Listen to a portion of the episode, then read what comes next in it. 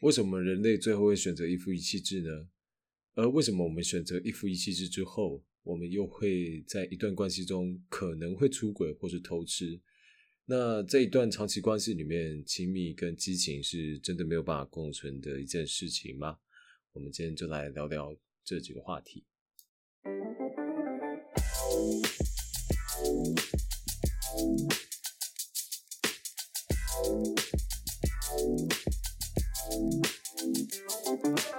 那今天我们就承接上礼拜的《情欲图形》以及《结构爱情》这两本书哦，我们来继续聊聊这个爱情这复杂难解的事情。但在今天开始聊之前呢，想要先念一则听众留言。想不到我有念听众留言那一天呢。那因为我之前就没有什么很固定在更新嘛，那其实也蛮多朋友有留言的，但是一直都没有念。但在哎过了 半年之后更新，竟然还有人会愿意留，真的看到其实蛮感动的。那这位听众是啊，给 Enents 或是 E N E N T S，他说我还在。那老听众来了，很少上海 Podcast，但是刚好遇到更新，就从头听到尾了，声音还是一样很好听，但感觉有点累。要多多休息。那以上就是我们这周的听众留言，没错，只有一则，但是看了蛮感动的。说真的，因为 Podcast 一直以来。最大的为人诟病的地方就是呃互动性不足嘛。那我们大概能够看到的哦，能够看到的回馈呢，大概就是 Apple Podcast 上面的留言。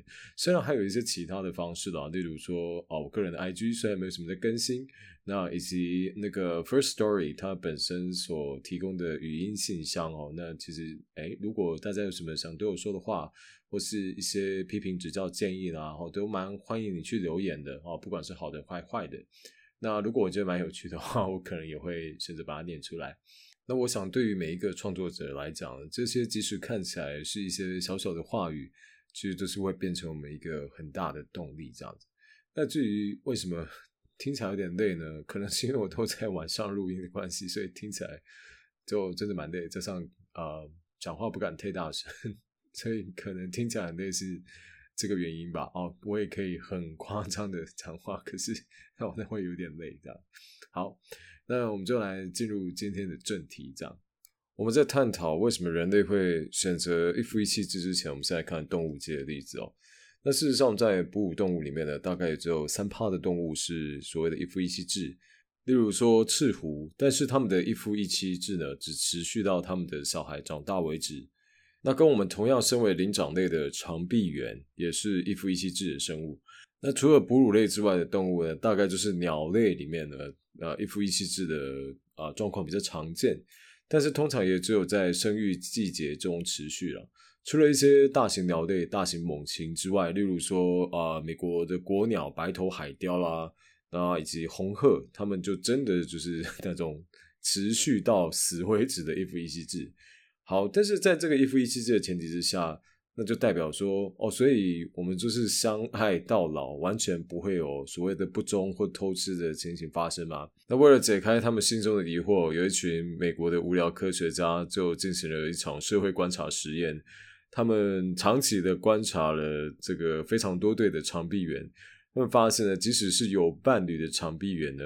他们在有机可乘或是有受到其他异性的诱惑之下的时候呢，他们还是会背着自己的伴侣偷偷做出呃秘密的人与人之间的连接，应该说人与人之间的连接。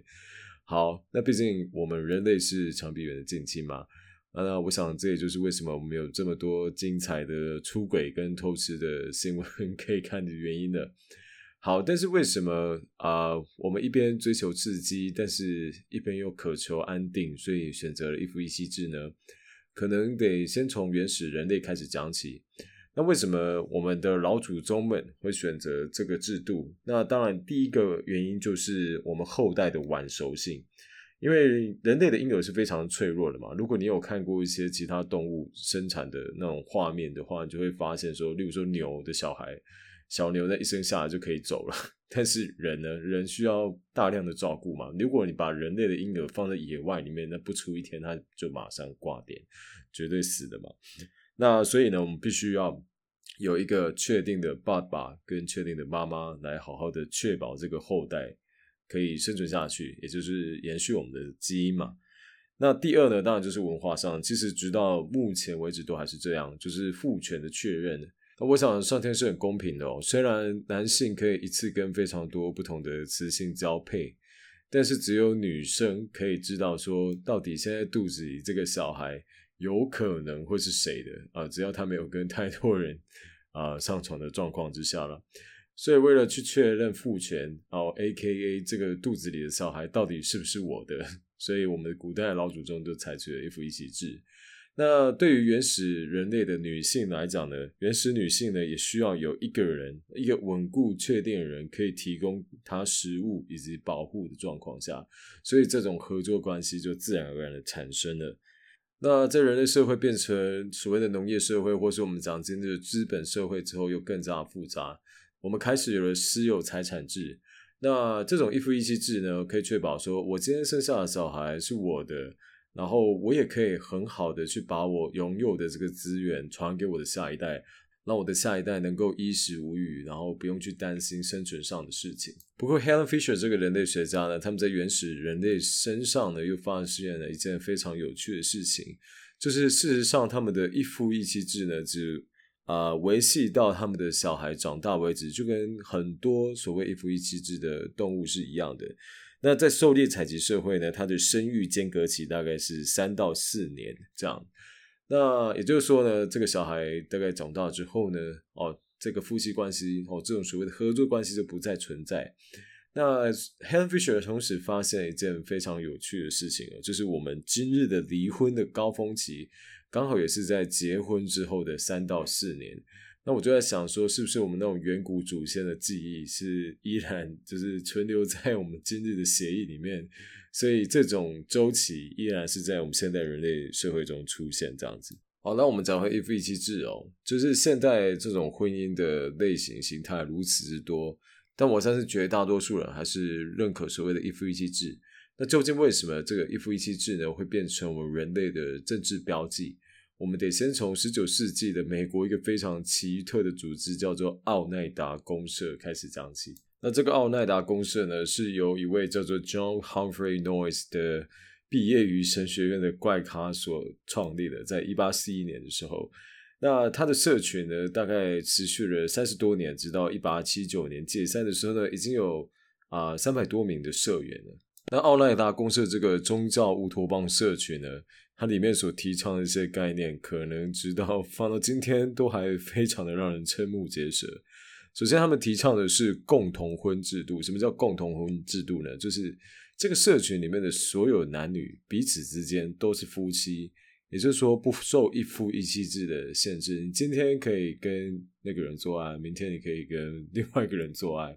因为创办人 John Humphrey Noyes 认为呢，性行为可以净化身体，让人更健康，所以一个人的性生活如果越多，就越接近不朽这样子。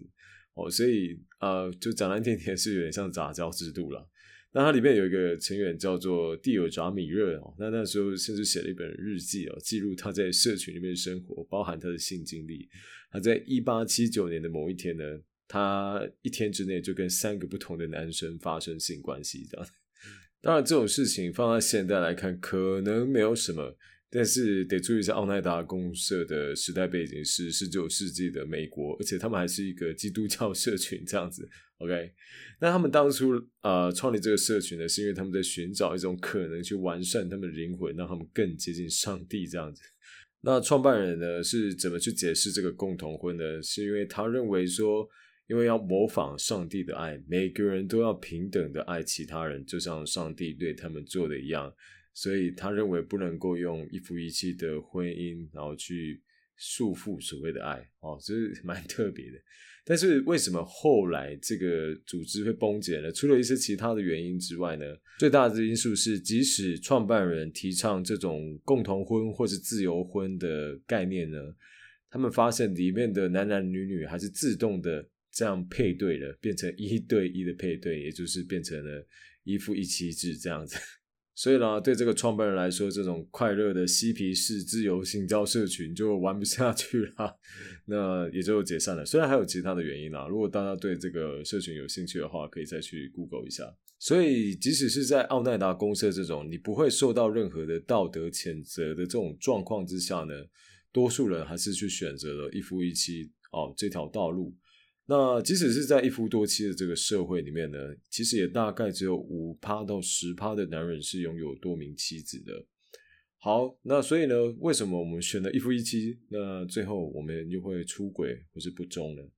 那我就想到王尔德曾经讲过一句话哦，他说：“婚姻枷锁如此沉重，要两人合力才能扛起，有时候需要三个人。”当然，我们都不希望这种有时候会发生在我们的生命里，但是它的确有时候就发生了。那在 讲不忠之前呢，我们现在聊一下什么叫不忠吧。那不忠的定义呢，其实有很多种嘛。如果我们按照字典的定义的话，大概就是已婚者，OK，或是你已经有伴侣的人，跟不是自己配偶的人性交。但是现代的定义就很多种了嘛，你不是只有肉体出轨而已，那精神出轨算不算是一种出轨呢？甚至不同的国家民族对不忠的定义都非常的不一样。像我们以非洲的一个少数民族叫做罗西族人来讲，他们对不忠的定义非常非常严格。对罗西族人来讲呢，只要你有伴侣，你如果跟异性走在一块，那对他们来说这就是所谓的不忠这样子。所以蛮有趣的。那听了超严格的案例之后呢，我们来看看这种超级宽松的案例哦。在巴西语里面呢，有一种原住民叫做奇库鲁族人，他们表面上呢是一夫一妻制，但是事实上每一个人大概都有四到十二位的情人。那这些情人以他们的语言呢，会被称为阿合伊斯。那他们非常喜欢呢 跟别人讨论这些在外面的性冒险。那只有一条禁忌，就是说你不能够跟你的老公或者老婆讨论这些你外在外面跟这些阿和医师玩的有多开心。那除此之外，哦，他们每个人都知道说，哦，我自己的老公跟老婆在外面是有哦非常多这种哦 FWB 所谓的 friend with benefits 的。那对这些奇库鲁族人来说呢，你只要不要跟你的老公或是老婆去谈论你跟外面的那些人的姓氏。那就不算是出轨，所以出轨的定义也是要看那个国家及民族啊而定。好，但是为什么人会想要出轨呢？或者是想要不忠？那在《结构爱情》这本书里面呢，有提出了几个原因哦。那我们现在来聊一下这样子。那第一个原因呢是追求刺激，想要更多的浪漫恋爱，或是更多的性。那我们在上一集有讲到，有些人就是天生需要比较大剂量的多巴胺，他才有办法去感受到所谓的刺激，或是感受到他还是活着的感觉。所以偷情呢，刚好就可以带来这种很刺激的感觉。因为毕竟偷情是一件要偷偷摸摸的事情嘛，你又不会跑去跟你的老公或老婆或是女朋友、男朋友说：“哎，hello，我要去外面乱搞喽。”因为偷偷摸摸以及秘密。以及不稳定这件事情呢，本身就提高了刺激程度嘛。而这些秘密以及鬼鬼祟祟，其实就是最好的春药。相信大家都有干过坏事的经验吧？我们在干坏事的时候，或是怕被抓到的时候，是不是就会心跳加速呢？那我觉得偷情的这件事情也是一样的道理，这样子。那第二个常见的出轨的原因呢，就是出轨被拿来当做是一个借口或是理由来离开配偶这样子。那也许这听起来很奇怪哦。那其实会有这种状况发生，就是在原本的感情关系呢，已经累积了太多很难解决的问题，他们已经养成了一个习的无助感，觉得哇，不管怎么样，我就是没有办法再去改变我的老公、老婆、男朋友、女朋友。所以这时候出轨，除了是一个感情上的出口之外呢，虽然在生活上会试图去掩盖这种外遇的事实，但事实上。啊，这一类人也不是太 在意被伴侣抓包或是发现了，因为被发现呢，就刚好是一个摊牌的机会嘛。所以为什么这个理由听起来非常奇怪？因为这一类型的人呢，他们都是带着一点矛盾的心情去外面发展外遇关系的。可能是自己没有勇气去离开这段关系，或是被迫留在这段关系里面，所以只好去选择用这种比较被动，但是事实上非常伤人的方式来终结一段关系。这样，那第三个比较常见的出轨理由呢，就是要想要拿回生活的自主权，这时候就跟性或是爱情没有关系了。那我觉得这在现代的社会上呢，比较容易出现在。呃，那种家庭主妇的女性身上哈，因为可能呃家中的经济大权是在老公的手上嘛，那自己的生活又可能比较无聊啊单调，可能要么是做家事啦、顾小孩啊，那可能被迫要去放弃很多自己的梦想哦，也就是说他的自主权被剥夺了嘛，所以呢，在这种啊我们讲可能有点可悲的状况之下呢，那。其实外遇就是一个找回自主权的一种方式。呃，我并不是在为外遇这件事开脱了，只是因为外遇这件事一定是带有秘密的，而这种秘密就是他们找回独立自主的这种最大的来源。所以，如果不想要让自己的伴侣出轨的话，让他保有一点自主权，让他觉得在爱里面是自由的，啊，也许可以降低这个原因所发生的几率哦。那下一个比较常见的原因就是。你的伴侣还想要证明他自己对其他人是还有性吸引力的，那我觉得这个原因比较常出现在那种对自己很没有自信的人身上，因为他不确定自己到底是不是有魅力的嘛，所以他想要借由他人来证明自己的魅力。那我个人认为 这个原因的话是还蛮危险的。因为我想每个人都对自己是有一些比较没有自信的部分哦，但是如果是对性吸引力这一块，然后需要他人去证明的话，呃，会发现说这个东西有点像是一个无底洞了。那你需要这种不断借由他人这种不断的投入你这个无底洞，然后试图的去把它填满。那最后会发现，怎么样填也填不满，所以我个人认为这个原因是偏危险。那下一个人们为什么会出轨的原因呢？就是长期跟自己的伴侣或是配偶沟通不良。那我认为有四种沟通模式是在我们讲吵架的时候或者沟通的时候一定要避免的四种模式。第一个就是批评。呃，什么叫批评呢？就是我们不就问题本身的讨论，然后开始进行一些人身攻击。但假设你今天啊，因为一件事情跟你的伴侣争论，结果你的伴侣说：“我不想要跟你这种没有见识的人讲话。”哦，我想你讲了你也听不懂我在说什么，就是他不是在啊讨论这个问题，他就直接攻击你，那只会让这个问题更糟嘛。好，第一个是批评，那第二个是轻蔑，轻蔑当然是跟批评有点像，不过它是算是有点比较偏被动的。就是他对你提出的问题或者一些想法，那那种瞧不起的态度，或是呃，可能大家都有啊看过那种嗤之以鼻的那种冷笑，这种就是轻蔑。那轻，我觉得轻蔑可以非常轻易的引起一个人的怒火，所以那最后呢，就可能导致两个人情绪越来越上来，那原本要讨论的问题也不用讨论了嘛。那第三个呢是所谓的 defense，就是防卫了。那防卫反应当然就是会出现在一般来说被指责或是被提出问题的那一方。那并不是说啊，有的时候为自己辩解是件坏事，只是过度的就并没有那么好。甚至过度的防卫反应呢，只会让这个战场越来越大，你就会发现你要防卫的 区域越来越多，那最后会有点那种精疲力竭的感觉。那最后一个，乍看之下好像没什么不对的沟通模式，但是事实上戳到爆的呢，就是所谓的 stonewalling。stonewalling 就是拒绝沟通啦，或是现在有一个比较新的词，就是冷暴力。就是当你的伴侣呢，在试图的理性的哦，只有一件事情跟你讨论的时候，但是你就是选择不理他，或者无视他，你不是跟他讲说。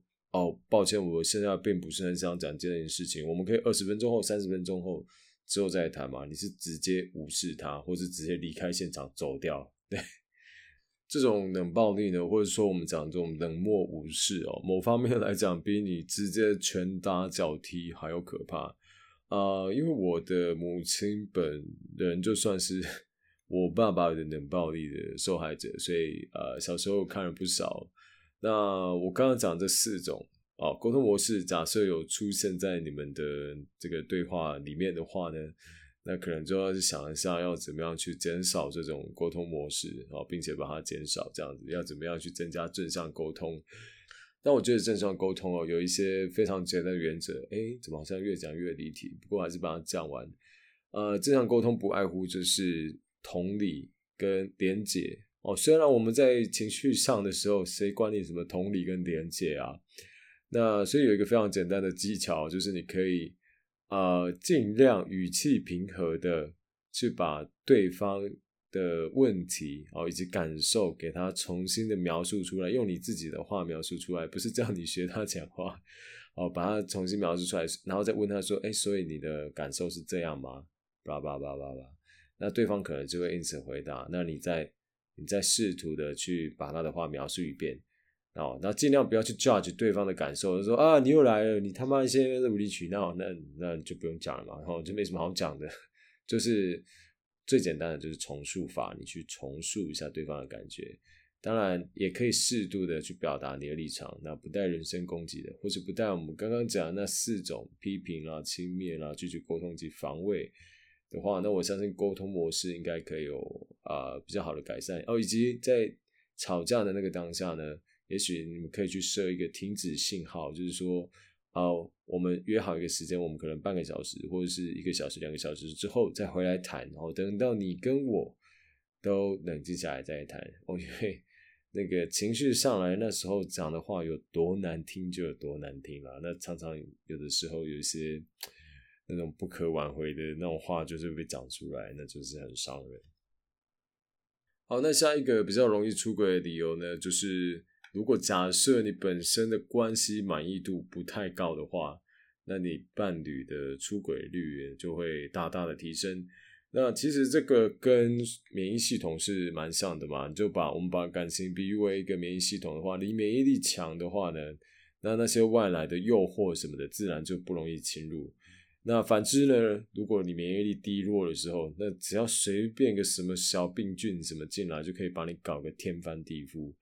所以啊，如果你跟你的伴侣之间的目前的这种关系满意度不够高的话，也许是可以去想一下，说，哎，那有没有什么方法可以去提高你们之间关系满意度？不管是可能是性生活不够美满啊，或是你的伴侣可能最近比较忙，你比较没有办法去感受到他的爱意跟关心。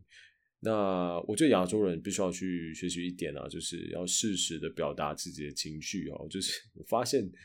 呃，可能是因为我们都会观察我们的父母是怎么样表达情感的。那我我相信，可能亚洲人又比较含蓄哦，不太愿意去讲出自己内心的一些想法啦，就连“我爱你”可能都不常讲。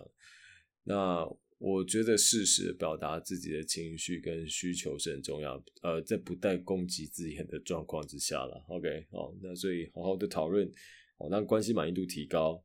那免疫力强了，那外面的那些这个我们讲哦，这些贱人哈就不太容易进来。那下一个呢？呃，我们会出轨的原因哦，就是外遇可能会带来一些额外的好处，例如说金钱啊、物质享受啊等等等等，或是一些你地位上的提升啊。那这个我们就不多做讨论。那最后一个啊，我们讲说这个出轨的理由呢，呃，这个应该不是很说是理由啦，就是说。什么样的人会比较有可能会出轨？就是你可以问你的伴侣一个问题哦，就，哎，如果假设你没有我的话，你觉得你的生活还是不是能够过得很好？还是你觉得你的生活会变得比较不好？如果他回答你说，哎，我觉得我好像没有你也可以过得很好，那他的出轨的风险就会比较高。那我相信这个应该。蛮好理解的，因为毕竟我们都知道出轨被抓到之后的后果嘛。那轻则失去对方的信任，虽然可能还是在一起；那重则就是这段关系就就此消失嘛，你就再也没有办法去跟这个人在一起了。那如果他这样回答的话，那代表其实这个后果对他来讲并不是非常严重的嘛，所以他的出轨的风险那自然会增加这样子。那关于出轨这件事情呢，这个我啊结构爱情的作者 Helen Fisher 提出了一些那种破解迷思的想法，我觉得蛮有趣的。首先，我们都认为说男人比较容易出轨嘛，这时候我就身为男性，我就得为男性朋友说一句话了：如果就是男人真的比较喜欢出轨的话，那到底这些出轨的男人是跟谁做爱的呢？所以不要再说什么哦，男人就爱偷吃啊，或是可能当然听到这边可能会有人说哦，那是因为这些男人去诱惑女人啊。但是啊，我们都知道这应该不是这样的。反过来的状况有没有呢？男女人勾引男人的状况有没有呢？我相信也是有的。好，所以不要再说什么男人比较喜欢出轨了。那第二个 Helen Fisher 所做的调查呢，也蛮有意思的，就是一个人的宗教信仰呢，对出轨几率其实是没有影响的。因为我们都以为说，哦，一个人可能有稳固的宗教信仰啊，特别是比如说你是信基督教或天主教的哦，那可能会觉得说，啊，婚姻是神圣的啊，我们不应该怎么样的。但是呢，他后来做一个调查，反正就是发现说，呃，宗教信仰跟你会不会出轨是没有什么关系的。呃，就我自己的所见所闻来讲呢，就是我啊有认识，该说认识嘛，认识一位啊基督徒朋友，呃，就是他在表面上呢，就是非常的虔诚这样子，OK，好，就是天天在说要敬拜神这样子。但事实上，他在背后呢，真是玩超级大。OK，呃，啊，他的老婆当然不知情，这样，所以，所以呢，不可否认，就宗教对我们的确是有一些正面的影响。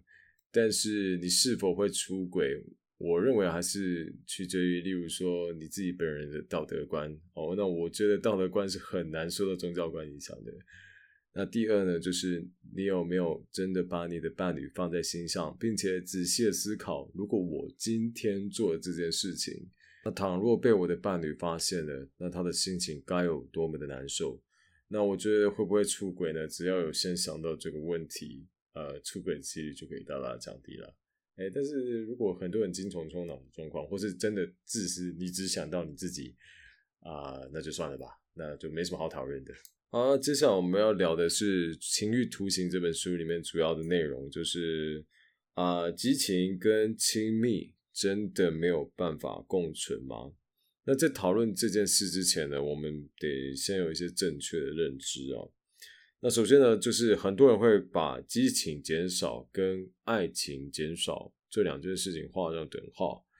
但是我们都知道，如果这个以前的公民课有认真学的话，这爱情三角形它是由三个东西所组成的。第一个就是 passion，就是我们今天可能要讲的激情。那另外一个东西呢，另外一个角是所谓 intimacy，就是亲密。那第三个角呢，就是 commitment，也就是承诺。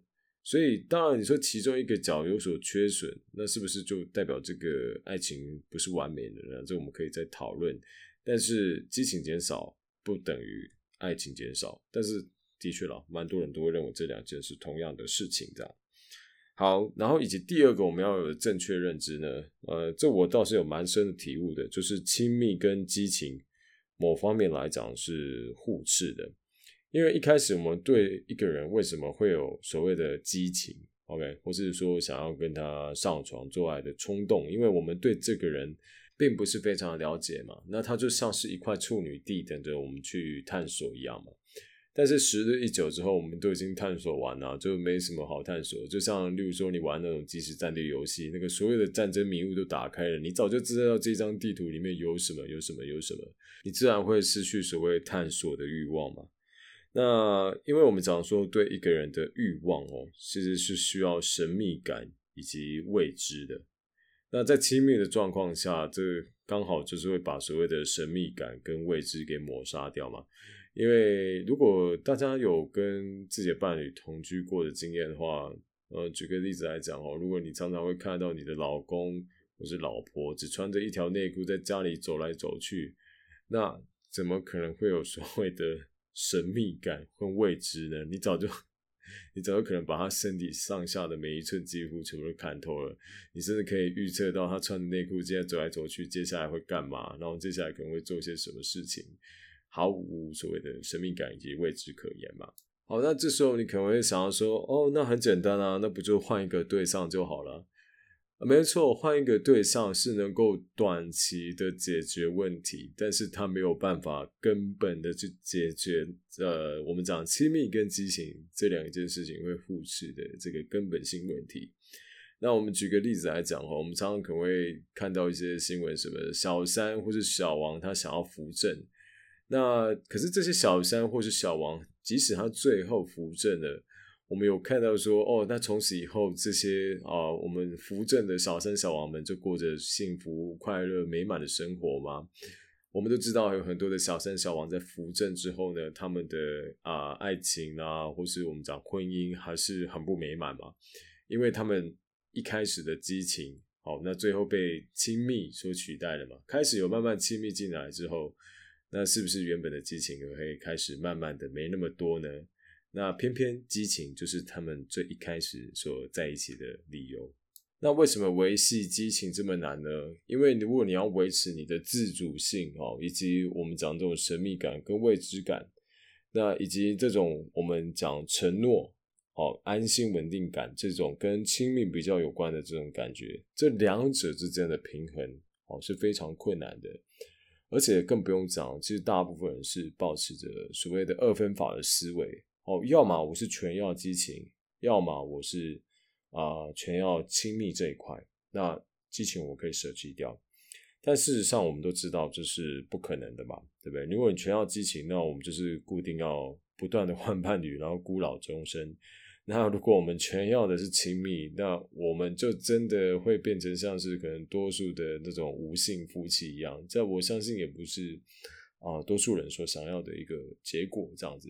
那我自己的看法是，亲密跟激情，它比较像是一个阴与阳的一个太极啦，它在互相这个对抗，可是却又是互相融合在一起的一个 概念，这样子。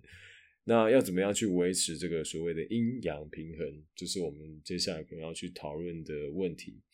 那我们再做另外一个比喻哦，这个亲密跟激情，它其实就像是一个呼吸的概念嘛，可能亲密是吸气。那激情是呼气，我们不可能是说只有吸气或只有呼气的嘛？那可能不出一分钟我们就已经死了。OK，所以啊，这两者绝对不是二分法，它应该是要彼此共存的，我们才能取得最和谐的关系。这样子，那如果你比较没有办法去认同我们刚刚这个阴阳或是这种呼吸的比喻这个说法的话，你能够接受这种所谓全有跟全无的思维的话呢？那你就要去思考一件事情。你比较需要的是亲密，还是比较需要的是激情呢？哦，这个就是你自己要去做一个思考。那我个人认为呢，维系这种激亲密跟激情之间平衡的一个最大的一个前提，就是伴侣之间都要去学习认知彼此都是分立的个体，我不属于你，其实你也不属于我。我们需要在一起，但是偶尔也需要分开，以及在不伤害对方的前提之下的一些个人自由以及空间，这样子。好，那第二个，我们对亲密跟激情这件事情必须要有的第二个正确认知，就是我问大家一个问题哦：你能够渴望你已经拥有的事物吗？啊，譬如说啊，你很想要一台 iPad Pro，好了。那你可能为了买这台 iPad Pro，你存了很久的钱，那总有一天，哦，你终于把它买到了。买到那一天，你非常的兴奋。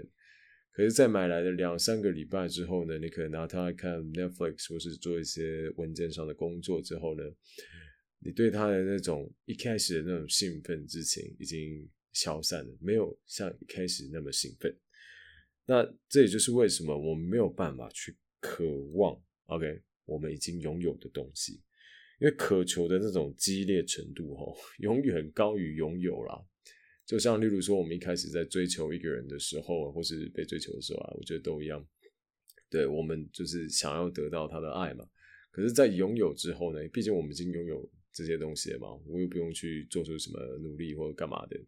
那美国的小说家 Gail Godwin 曾经讲了一句话，我觉得也是非常有道理。他说。渴求的激烈程度永远高于拥有，这也就是为什么多数人会对小王或是小三哦，会特别的渴望他们的身体，或是渴望得到他们的爱，因为在这些出轨的人啊的认知里面呢，他们认为他们还没有拥有这些人嘛，所以他们会想要去努力的去追求他，因为他渴求他嘛。但是可能对于家里的老公或是老婆哦，可能躺在沙发上一边挖鼻屎一边看电视，他会认为说他已经拥有他的爱了，已经拥有他的一切了。所以他自然而然不会会对他产生任何的渴求。那我觉得这件事情会源自于一个我个人认为是一个错误认知啊，就是啊，就我们都会认为说伴侣是属于我们的嘛，但事实上我们从来都不属于谁，我们只属于我们自己，我们也不属于我们的父母啊，对吧？OK，那如果你今天的父母跟你说，哎，你是属于我的哦，你是我生的，你是我的所有物，相信你也会很不爽啊。那我个人认为比较正确的认知呢，就是伴侣虽然是我们的所谓的 the other half，但和必要的时候可以合在一起，好，可以发挥可能大于一的力量。但是呢，有的时候哦，我们也可以分开，并且单兵作战啊。这边单兵作战指的不是去出轨或投资什么的。好，那因为毕竟我们没有办法去渴求我们已经拥有的事物嘛。那这也刚好解释了为什么就是一成不变的生活呢？那可能突然出现一些外来的威胁，然后比如说外来的小王小三的时候呢，有的时候会点燃这个 伴侣的啊之间的欲火，这样子，哎，蛮有趣的。那最后一个，我们对亲密跟激情要有正确的认知是什么呢？就啊，这听起来可能会有点奇怪，但是我们必须要去认知到，所有的关系都有第三者。那这边的第三者并不是我们刚刚讲那些小王小三啊，哈。那这个第三者的定义比较广一点，这个第三者可能是虚拟的，例如说 A 片啊、言情小说啦，或者是你最狂野的性幻想，你最不为人所知的性幻想，这也是一种第三者。那当然还有现实生活中啊，那我们讲说在不违反道德前提下的第三者，现实中的第三者有可能是你。办公室的同事特别欣赏你的同事，或是哦之类的，你或是你以前的一些同学啦，哦，这也是关系中的第三者。那为什么他会讲到这个东西呢？我们必须要去认知到这个第三者的存在。因为我们讲，如果在夫妻关系中或是伴侣关系中呢，你是假装这个第三者不存在，甚至是你是有点抗拒他的。像例如说，就听过这个我朋友哦，男生朋友他的。啊，老婆不准他看 A 片这样子，那甚至会觉得他有性幻想是一件 很脏的事情这样子。那我觉得，如果去这种对抗这种我们讲这种合法的第三者的话，那这对亲密关系是蛮不健康的，甚至是有点这种掩耳盗铃的状况。那为什么呢？因为为了要去延续这段亲密关系呢？其实敌人的存在是必要的。好，这听起来好像很奇怪，我们就不能够两个人关起来，然后一起爽就好了嘛？就是为什么要去让这些奇怪的东西加进我们的生活里面呢？因为激情某方面来讲呢，需要自由表达这件事情，但是强加的顺从只会扼杀激情。当然，对于那些虚拟的所谓第三者，哦，比如说 A 片那些东西，可能还比较还好一点。但是你可能会想问，那在现实中的这些第三者，哦，就我们讲说你在现实中你可能会遇到的一些可能对你来讲是潜在威胁对象的时候，那该怎么办呢？那我觉得必须要去跟伴侣去讨论这个停止线的划分呢，就彼此之间都是要去理解有一个游戏规则。当然，我们都希望啊伴侣能够自律嘛，知道啊。哪边该停，哪边不该停，但我觉得每个人的界限不一样，所以双方的界限必须要先沟通好。就像有些人可能会认为说，哦，即使我有伴侣了，我去多认识新的朋友，我甚至单独跟他出去也无所谓。但是有些人会认为这是不行的嘛，所以这个停止线的划分必须要去讨论。像以我自己来讲的话。我不会想要去控管我的伴侣的这种自由异性交友的空间。那唯一一个呃必须要有的停止线就是那种刚认识且意图明显的异性，如果要这种单独约去吃饭啊，或是看电影，那而且又不是公事上的那种 需求的话，那我是绝对不可能会答应的。哦，但是呢，我们还是必须要让自己的伴侣哦，能够在可能。在关系之外，是可以得到一些他人的欣赏或赞赏的。我个人觉得这也是挺重要的，因为如果我们都可以确认在关系里面是自由的状况呢，那我们去找外遇对象的几率也会比较低。那为什么呢？因为我们都知道这个北风与太阳的故事嘛。如果我们在那种过度监控、过度管控的状况下的，那这个第三者只好跑到关系之外的地方去生存。那大家可以去思考一下这句话的道理。那我觉得啦，就是说，在没有出轨哦的前提之下，以及可能没有去伤害到对方的那种感受的这种前提，那每个人都还是要保有对性的主体意识，就是啊，你知道自己是有吸引力的，那别人也会因此而欣赏我，但是我不会去做出啊逾矩的事情。知道有些人可能听了这一段会觉得说，哇塞，这个真的太剥削了。哦，我就不能够让我的伴侣这样乖乖的、好好的，就是只有我们两个人，我就是不允许他有任何的异性哦的来往这样子。那我就请大家去思考一个问题哦：如果这个世界上呢，已经没有会对你的关系造成任何威胁的那种帅哥美女，甚至是没有其他的异性了，那你们之间的关系会更加的稳固吗？激情会因此而更多吗？那也会因此而更亲密吗？啊，我相信这个答案应该是蛮明显的，大家可以去思考一下这样子。而且啦，即使我们可能掌控了这个关系中的一切哦，其实我们也很难缓解对第三者的焦虑。那倒不如你就是去接受他，并且不要带有批判的去听听你的伴侣哦，对于这件事情的看法是什么哦。例如说，他搞不好他有一些很狂野性幻想，只是他根本不敢跟你讲。哦，那可能他就只能借由什么 A 片啊，或是一些 其他的方式来去抒发。哦，他的激情的这个能量，可能就会在其他的地方啊发泄掉，而不是在啊身为伴侣的你我身上这样子。哦，所以这个我觉得需要经过讨论，好，先认识到所有的关系其实都有第三者这件事情。好了，那前面讲了这么多亲密与激情的议题，所以我们到底该怎么办？我们身在一段非常长期的关系里面的时候，可能激情又不够多的时候，那我们该要怎么做呢？首先，第一件事就是啊，平权以及充满尊重的性爱会扼杀情欲。那情欲需要什么呢？我认为情欲第一个需要就是这种自由不受拘束的感觉。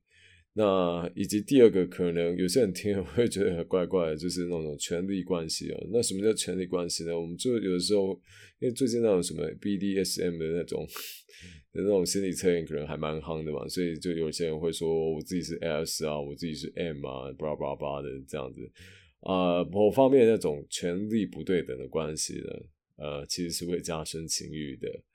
那第三个呢？情欲还需要什么东西？就是某方面的侵略性，就是你不能够，啊，要温柔没有错，但有的时候可能不能够太温柔，可能要粗暴一点哦。某方面的侵略性这样子。好，那第二个呢，就是。请不要去正经八百去规划你的情欲哦，例如说啦，哦，这哦，我们这个礼拜几，OK，我们打算来做爱一下，所以我们就在那个行事历上，然后拿一支红笔，然后去把那个日期圈起来，好，我们就决定在这天做爱咯。对，就不要去正经八百哦，计划你的激情哦，那以及呢，你可能要放下用数据啦及技巧去量化情欲，我觉得这可能是男生比较会容易去做这件事情，因为我。可能男生就会很担心说：“哦，我自己是不是不够久啊？我自己，我自己刚刚是不是表现不好啊？对我是不是要学更多的技巧啊？是要跟嘉恒老师 学更多的东西呢？然后来去量化我们情绪。那你其实，在有这种顾忌跟担心之下呢，其实就很难放得开。所以，所以请你放下用数据跟技巧，哈，去啊量化你的情绪，就好好的打开你所有的感官，去享受一切就好了。”那为什么要放下数据跟技巧去量化情欲呢？因为啊，我们举个例子来讲哦，如果假设一年这个做爱不到十次的夫妻呢，是可以被称为无性婚姻的。那这样，如果假设有做到十一次的这种 OK 夫妻，那就有比较好嘛？他们就有比所谓这种。啊，无性婚姻的那种夫妻还要好吗？我相信是不会的。所以，请把所有的数字啊、什么技巧啊，先通通丢开哦，好好去感受你这个伴侣的身体以及你自己的感受，这样子。那因为情欲的本质哈，某方面来讲，它是跟理性跟效率是互斥的。当你很在理性思考一个东西的时候，你就很难去遵守你的本能。OK，所以先不要去。管这些东西，这样子哈，先不要去理性思考哦。那我下一步要怎么做？那我接下来要怎么做？这样子哦。那可可是为什么我们会这样做呢？因为我们从小就被教导说，哦，就是不要失控嘛，我们要遵守规矩啊，我们不能够这个展现出那种太。啊，本我的那一面，我们用弗洛伊德的方式来讲的话，OK，所以啊，我想这也是为什么现代人的情欲，哦，或者说我们讲潮湿男越来越多的原因吧，哦，因为我们从小就被教导要守规矩。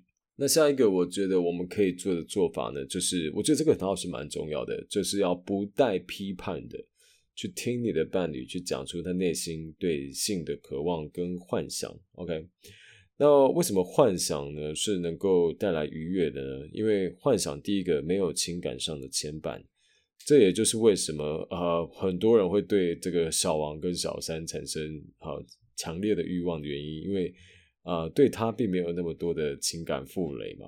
OK，那第二呢是没有道德上的束缚，因为啊我们讲这个劈腿这件事情本身就是，或者是讲偷吃这件事情本来就没有在管道德。这件事情的嘛，好，那我们先讲回性幻想这件事哦。为什么这个我们讲性幻想能带来愉悦呢？因为在想象的世界里面呢，我们可以重获自主，我们可以重新感受到我们是啊真正真正在做自己的。所以你可以去跟你的伴侣聊一下哦，他对性到底有什么渴望跟幻想。那我当然我觉得这件事情对。亚洲人来说是比较难做到的，因为我们从小就被教导说，这个性是 不太好的事情，也不应该要公开讨论嘛，对啊。好，但是我相信，对跟自己伴侣之间呢，要聊一聊这个，应该不是说太困难的事情啦。好，你就可以听听看。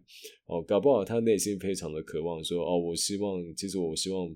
不要都只是在床上哦做爱，我可能希望我去别的地方，或者说我自己希望被粗暴的对待，也有可能啊。哦，这每一个人的这种幻想跟渴望都是不一样的，所以可以去聊一下。那下一个我们必须要做的事情呢，就是啊，我们必须要抛下这个性哦是非常肮脏的想法这件事情。OK，那我相信华人父母会跟自己的小孩谈论性，或者是性教育，或是相关的事情。的那种数量应该是少之又少。我永远记得有一次，我我妈才刚洗完澡出来，然后穿着这种轻薄的睡衣，那时候我可能才七八岁吧。那我可能听了一些邻居的大哥哥讲了一些奇怪的词，反正我妈那时候把，就是举起她的手，然后露露出了她的腋毛，然后我那时候只是下意识的讲了一句“黑森林”，我那个晚上被打的超级惨。对，这这句话是有点。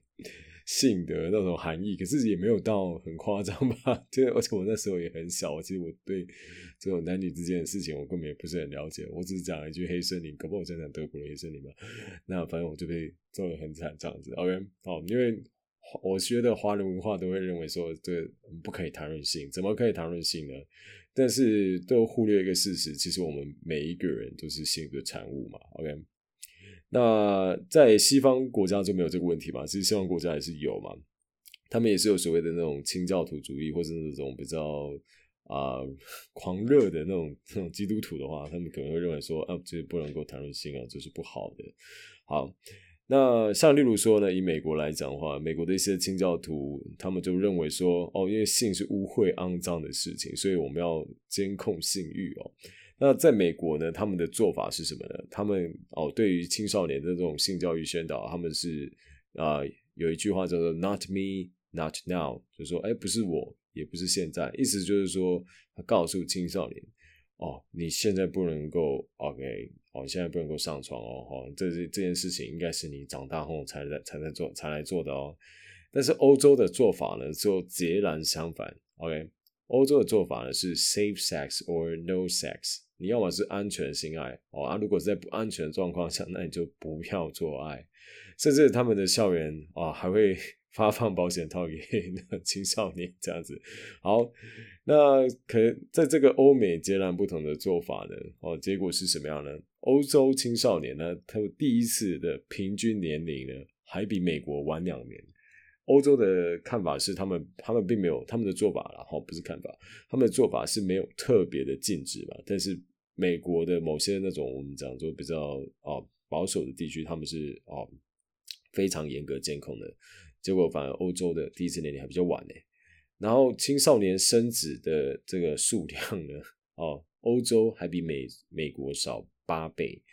所以我们都知道人性嘛，就是越禁止的东西哦，大家越渴望。那与其呢，你这样疯狂的禁止，那倒不如就是适度的开放，并且去教导哦，这大家说，哎，那我们要去怎么样正确的哦进行这件事情会比较好。好，那回到这个我们讲就就激情跟亲密这件事情哦，因为。当你认为性是很恶心、肮脏的时候，其实你就不可能去真正的去享受这件事情。好，所以啊，先放下这件事情吧。二，而且加上，如果你有这个倾向的话，你认为性是污秽、肮脏的，你就越有可能去批判你的伴侣的一些关于性的想法。你可能会说：“你怎么恶心啊？哎呦，好恶哦！你干嘛跟我讲这些？”那就不用指望会有什么激情了啦，这是很困难的。好，那最后一个呢？啊，我们还能够做的做法呢，就是勾引你的伴侣。那关于你的伴侣的方式有很多种嘛，像例如说，你可能先带他去一场比较浪漫的约会，那可能这个坐在地点可能换一下什么叭叭叭的，OK，或者说买一件比较性感的睡衣。那男生男生可以怎么做？可能就是把自己的身材练好吧。好，但是呢，我为什么我们不愿意这么做呢？那除了因为习惯之外啦，我们可能太习惯我们的伴侣，哦，习惯他的存在，习惯他的样貌，习惯他的气味等等等等。